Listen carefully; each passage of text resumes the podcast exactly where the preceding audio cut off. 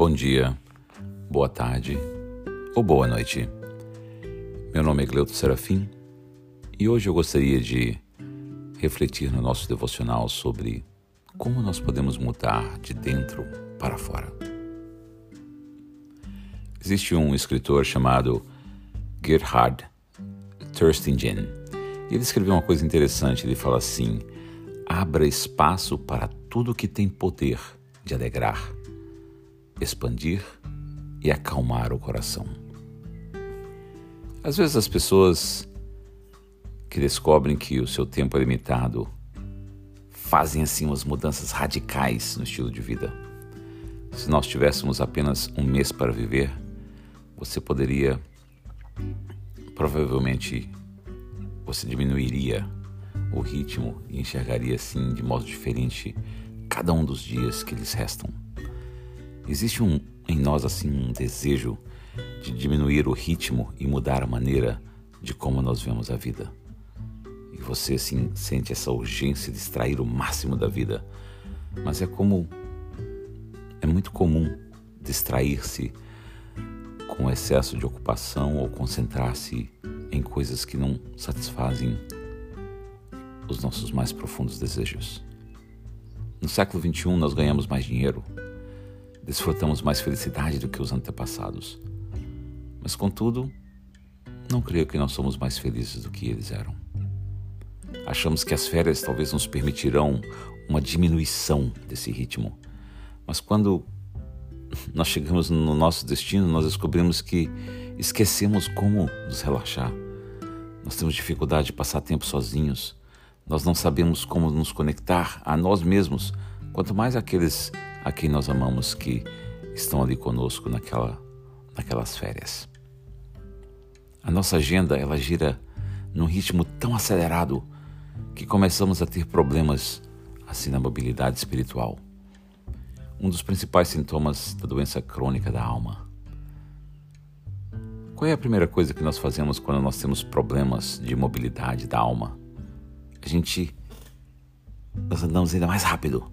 Nós mudamos para o próximo grande sonho em busca de uma satisfação.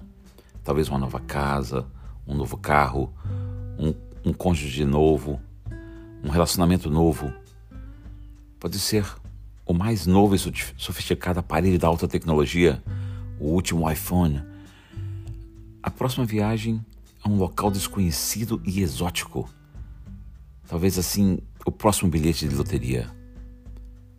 Mas eu digo, que o único lugar onde é possível sanar a inquietação da alma é dentro de nós. O segredo para uma maturidade cheia de fé é ser mudado de dentro para fora. É passar por uma metamorfose da alma. É muito comum nós esperarmos que alguém ou algo externo nos transforme às vezes nós culpamos o nosso companheiro ou companheira por não nos satisfazer em termos emocionais. Às vezes a nossa sinagoga, a nossa igreja, o nosso rabino, o nosso pastor, por não nos satisfazer espiritualmente, o nosso trabalho por não satisfazer os nossos propósitos. Onde quer que você vai, o seu eu descontente vai com você. No Salmos, no capítulo 46, 10, diz assim: Aquietai-vos e sabei que eu sou Deus. Eu gosto muito dessa passagem, porque se nós nos aquietarmos diante de Deus, nós seremos transformados. Vale a pena refletir. Quando foi a última vez que você ficou parado assim, em tranquilidade?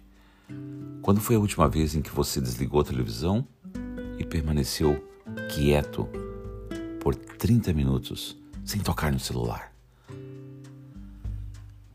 Com o avanço da tecnologia e da sociedade, nós temos aquela falsa sensação de, de segurança, né? Que nós podemos controlar tudo. E a maneira mais rápida de sufocar a alma é tentar controlar tudo. Quando nós eliminamos todas as distrações e nos colocamos diante dele, o Senhor começa a restaurar a nossa alma. Em Isaías, no capítulo 30, 15, está escrito assim: O Senhor o Santo Deus de Israel diz ao seu povo: Se voltarem para mim e ficarem calmos, vocês serão salvos. Fiquem tranquilos e confiem em mim, e eu lhes darei a vitória. Mas o texto continua dizendo assim: Mas vocês não quiseram fazer o que eu disse. E aí termina. Se nós pararmos de tentar resolver todos os problemas e de controlar tudo, a quietude preencherá nossa alma com vigor. Uma outra doença da alma surge quando nós nos sentimos compelidos a fazer comparações com as outras pessoas que estão ao nosso redor. E qual é o nosso valor? Nós nos medimos para ver como nós estamos. Nós muitas vezes nós usamos até símbolos de status e de meras aparências na, na nossa avaliação que nós fazemos para nós mesmos. Um emoji, né, para dizer se estamos felizes ou não. Quando nós usamos símbolos de status para determinar o nosso valor e a nossa identidade em relação aos outros, eu te digo, a nossa alma seca.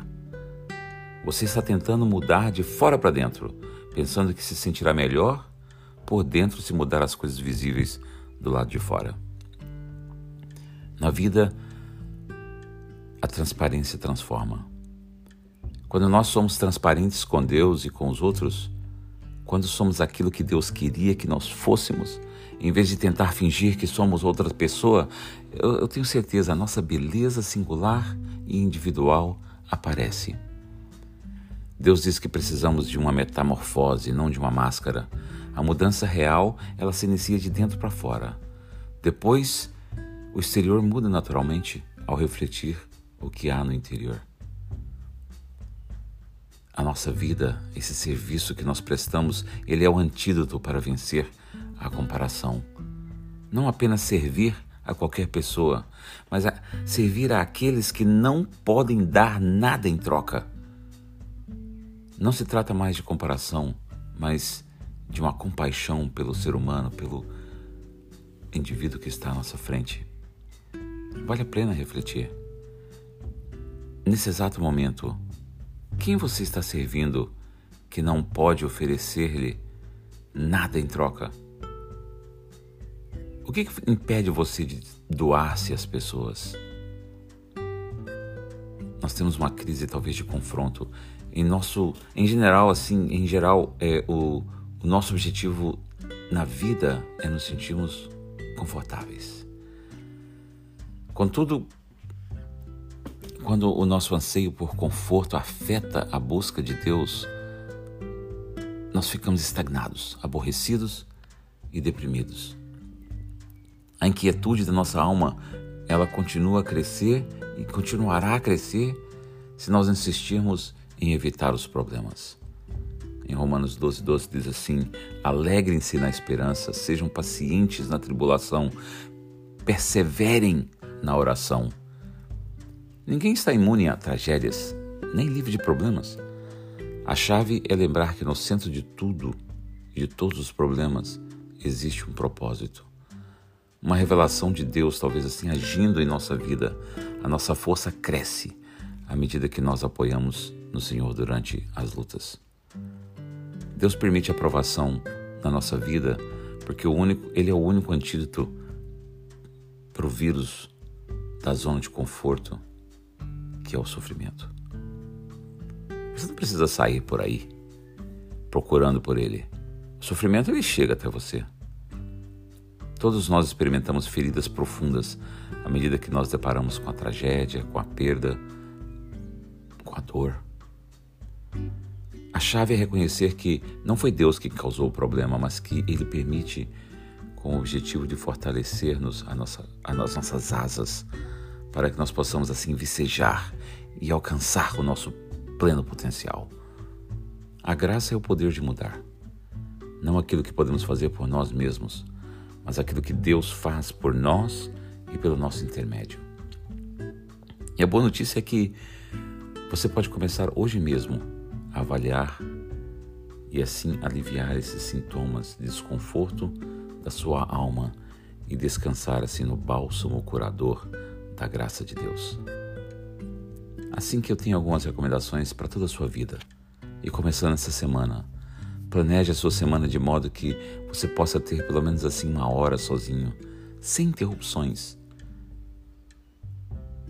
Eu faço uma pergunta. Nos últimos tempos, você, como é que você tentou mudar ou alterar a aparência ou as circunstâncias externas? Eu quero terminar com uma oração. Pai querido, entrego o meu coração, os meus sentimentos e as minhas emoções ao Senhor. A minha vida está em Suas mãos. Eu sei que há tempo para todas as coisas. Por isso, se houver tristeza, medo, solidão, dúvida, eu sei que essas coisas são para minha edificação. Guarda os meus caminhos e livra os meus passos do caminho do mal. Pai querido, eu quero agradecer. Obrigado pelo seu amor e pelo seu cuidado em planejar cada detalhe da minha vida. Eu sei que o Senhor tem um sonho para a minha vida assim que revele qual é o seu propósito e faz com que a sua vontade se cumpra na minha vida. Eu desejo que os meus caminhos sejam os teus caminhos e que eu busque intimidade com o Senhor a cada dia e a cada dia mais. Ensina-me as tuas veredas e guia-me na tua verdade e ensina-me, pois tu és o Deus da minha salvação, em quem eu espero todos os dias. Amém. Que o Senhor possa te abençoar e te prover um lindo fim de semana. Nos vemos na próxima semana. Um abraço.